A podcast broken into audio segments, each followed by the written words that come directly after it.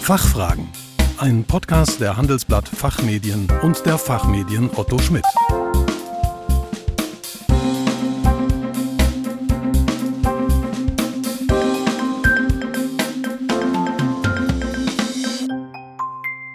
Hallo und herzlich willkommen bei den Fachfragen. Sie hören Antworten und Handlungsvorschläge zu aktuellen Themen aus Wirtschaft, Recht und Management. Mein Name ist Kerstin Pferdmenges. Unser Thema heute Nachhaltig bessere Corporate Governance durch aktuelle Reformen. Ergebnisse der 22. Panel-Befragung.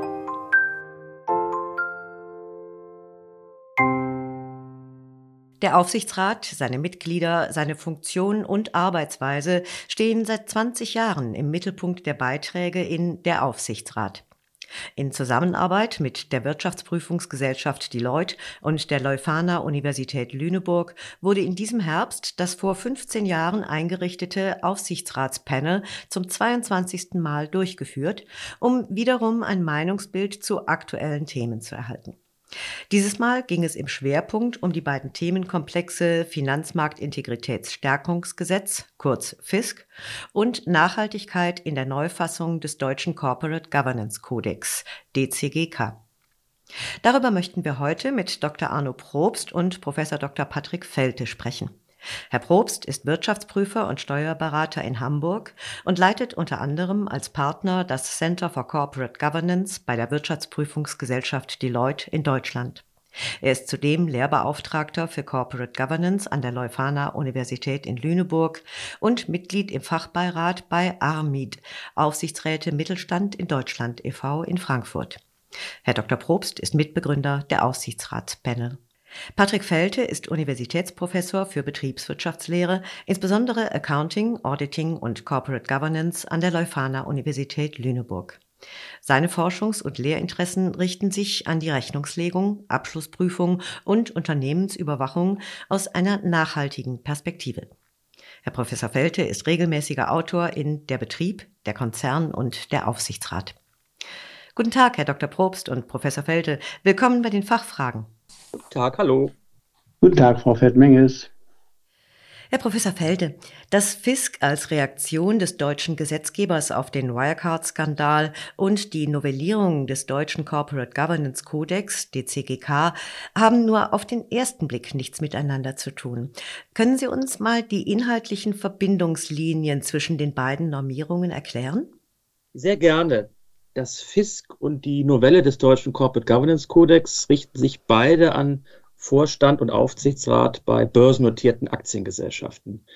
So müssen börsennotierte Aktiengesellschaften seit dem bereits erwähnten FISK ein angemessenes und wirksames internes Kontrollsystem und Risikomanagementsystem einrichten.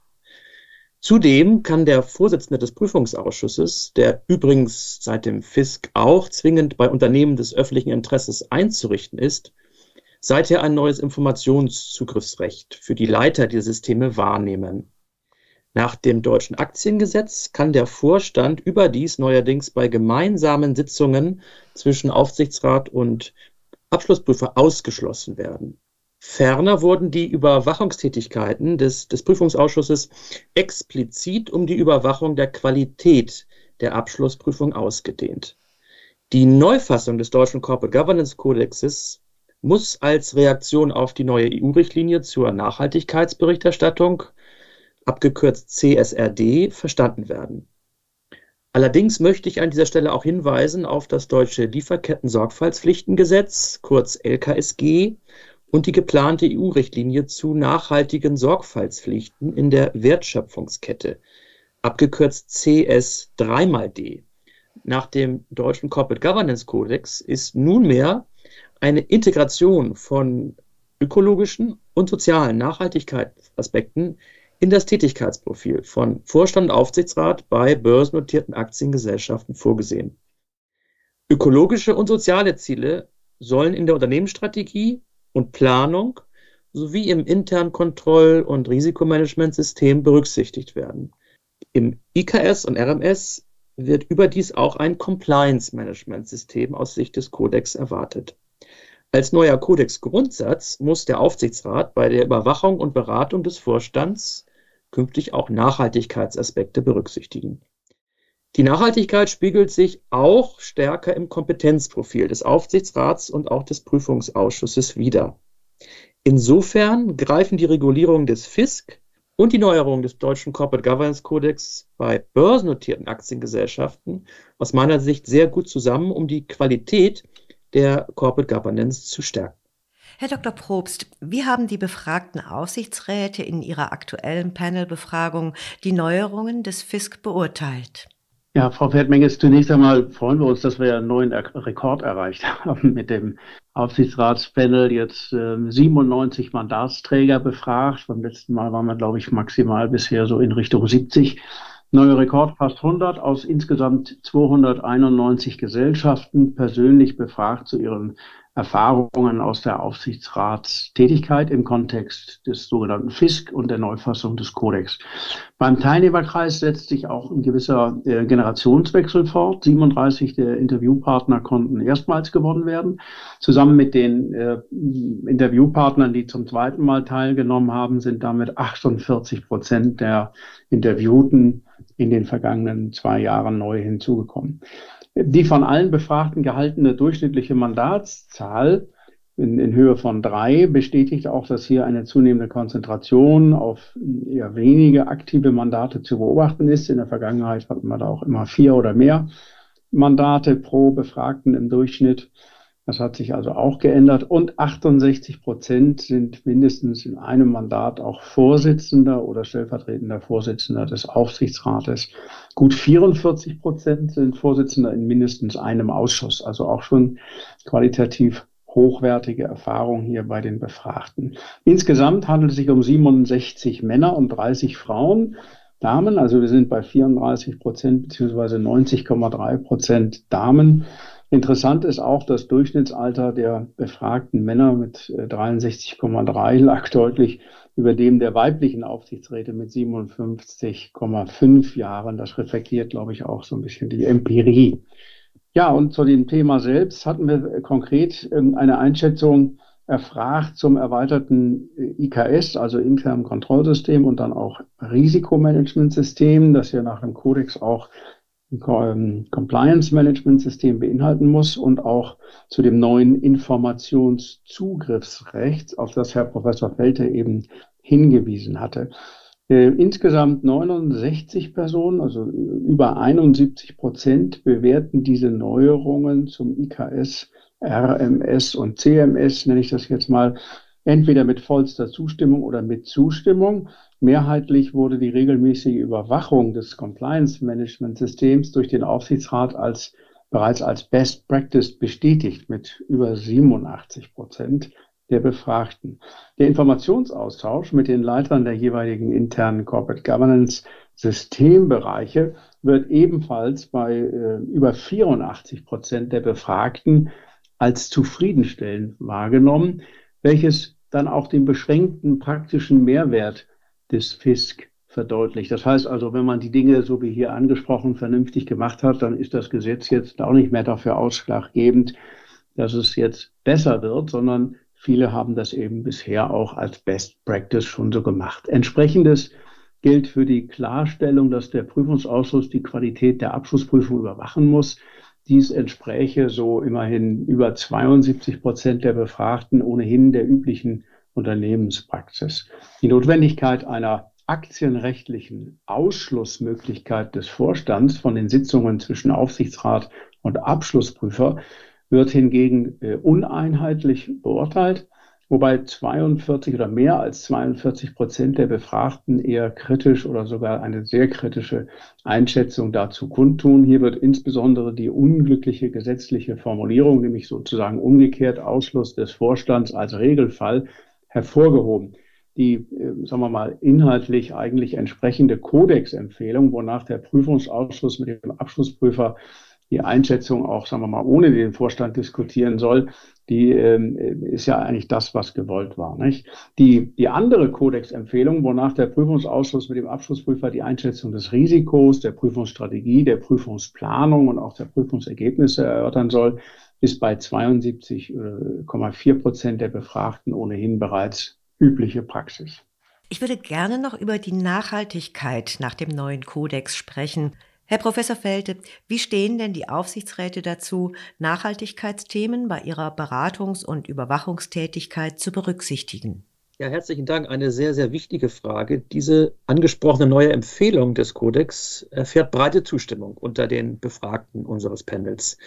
Knapp 70 Prozent 69,1 Prozent, um genau zu sein, bewerten diese Novellierung des Kodex ökologische und soziale Nachhaltigkeitsaspekte in ihre Tätigkeit zu integrieren, mit Zustimmung oder sogar mit vollster Zustimmung. Und nur weniger als ein Drittel, ungefähr 21 Prozent unserer Befragten meinten, dass der Kodex mit der neuen Regulierung über das Ziel hinausschießen würde. Interessanterweise haben wir auch festgestellt in der Befragung, dass in der Vergangenheit bereits häufig ökologische und soziale Ziele im Rahmen der Strategieberatung des Vorstands durch den Aufsichtsrat einbezogen wurde. Das war über 80 Prozent, haben das geäußert. Ich glaube, es ist wenig überraschend aufgrund der aktuellen Diskussion und auch der ganzen Diskussion hier in der EU und auch in Deutschland, dass ökologische Ziele, insbesondere Klimaneutralitäts- und Emissionsreduktionsziele, die aktuellen Beratungsgespräche mit dem Vorstand dominieren. Ich möchte hier auf die aktuellen Regulierungen kurz verweisen zum Green Deal-Projekt der EU, die neue CSRD, die Taxonomieverordnung und auch die geplante Richtlinie zu den nachhaltigen Sorgfaltspflichten im nächsten Jahr. Interessant ist allerdings als Ergebnis, dass bei der Überwachung der internen Corporate Governance Systeme nur die knappe Mehrheit unserer Befragten, das sind so 58 Prozent, bislang überhaupt ökologische und soziale Ziele berücksichtigt haben in der Überwachung. Da denken wir, entsteht ein erhöhtes äh, Verbesserungspotenzial für die Praxis in der nächsten Zeit. Herr Dr. Probst, eine letzte Frage zum Panel. Wie haben die Befragten die Neuerungen des DCGK beurteilt, Nachhaltigkeit im Kompetenzprofil des Aufsichtsrats zu verankern? Ja, das ist, äh, ist auch spannend. Die Kodex-Novellierung zum erweiterten Kompetenzprofil im Aufsichtsrat bzw. Prüfungsausschuss wird durchaus ambivalent beurteilt. Angeführt werden einerseits zustimmen, die grundsätzliche Notwendigkeit entsprechender Gremienkompetenz, die in Bezug auf Nachhaltigkeit auch durch intensive Fortbildung aufgebaut werden kann. Die kritischen Stimmen beklagen hingegen insbesondere Besetzungsprobleme, zunehmendes Expertentum in den Gremien und auch letztlich unklare Kompetenzbegriffe Allerdings sehen 67 äh, Prozent der Befragten eine ökologische und oder soziale Nachhaltigkeitsexpertise im Gremium bereits als gegeben an. Erstaunlicherweise. Hierbei überwiegt die Expertise des beruflichen Erfahrungswissens aus anderen Unternehmen, auch seitens zum Beispiel der Arbeitnehmervertreter.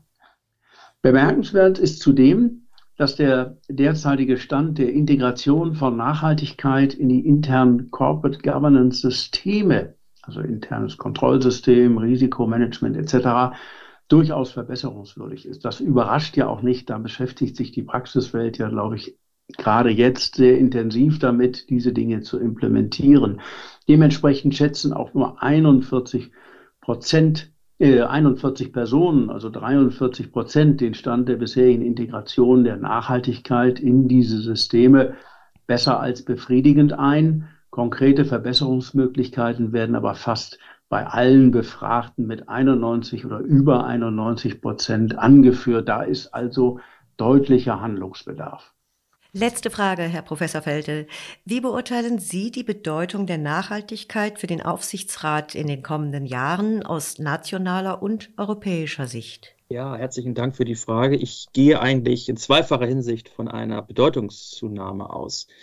Einerseits natürlich aus einer regulatorischen Perspektive, denn ab dem 1.1. haben wir das deutsche Lieferkettengesetz vor der Nase und viele Unternehmen, insbesondere möchte ich auf die mittelständischen Unternehmen hinweisen, sind noch nicht gut auf die Neuerungen des LKSG vorbereitet, aus meiner Erfahrung. Zudem haben wir momentan eine aktuelle Energiekrise, wie wir alle wissen, der Konflikt mit der Ukraine und auch die Corona-Krise, die mit großen Herausforderungen auch für die Corporate Governance verbunden sind. Neben dem bereits erwähnten deutschen Lieferkettengesetz wird auch das geplante europäische Pendant zu den nachhaltigkeitsbezogenen Sorgfaltspflichten und auch die neue Nachhaltigkeitsberichterstattungsrichtlinie erstmals auch nicht börsennotierte EU-Unternehmen betreffen. Die Auswirkungen auf die Aufsichtsratstätigkeit und auch das Besetzungsprofil, was das Thema Nachhaltigkeit anbelangt, werden meines Erachtens in den kommenden Jahren sehr, sehr wesentlich sein. Neben diesem regulatorischen Druck, denke ich, wird die Bedeutung der Nachhaltigkeitsthematik auch durch den steigenden Druck von Kapitalgeberseite und anderer Stakeholdergruppen rasant ansteigen. Wir erleben ja auch gerade in Deutschland neben der Zunahme nachhaltiger Investoren auch eine Häufung von Klimaklagen von Nichtregierungsorganisationen gegen umweltsensible Branchen, wie zum Beispiel der Automobilindustrie, die zu einer stärkeren Sustainable Corporate Governance beitragen dürfte. Herr Dr. Probst, Herr Professor Felte, vielen Dank für Ihren Besuch bei den Fachfragen und für Ihre Einschätzungen. Herzlichen Dank. Vielen Dank. Wir freuen uns, dabei gewesen zu sein. Liebe Zuhörerinnen und Zuhörer, wenn Sie Interesse haben an den Ergebnissen des aktuellen Panels zum Thema nachhaltig bessere Corporate Governance durch aktuelle Reformen, können Sie gern eine Zusammenfassung der Befragung anfordern. Die Adresse haben wir in den Show Notes für Sie hinterlegt. Wir hoffen, dass Sie gerne zugehört haben und wir einige Fragen für Sie klären konnten. Vielen Dank für Ihr Interesse. Tschö und bis zum nächsten Mal.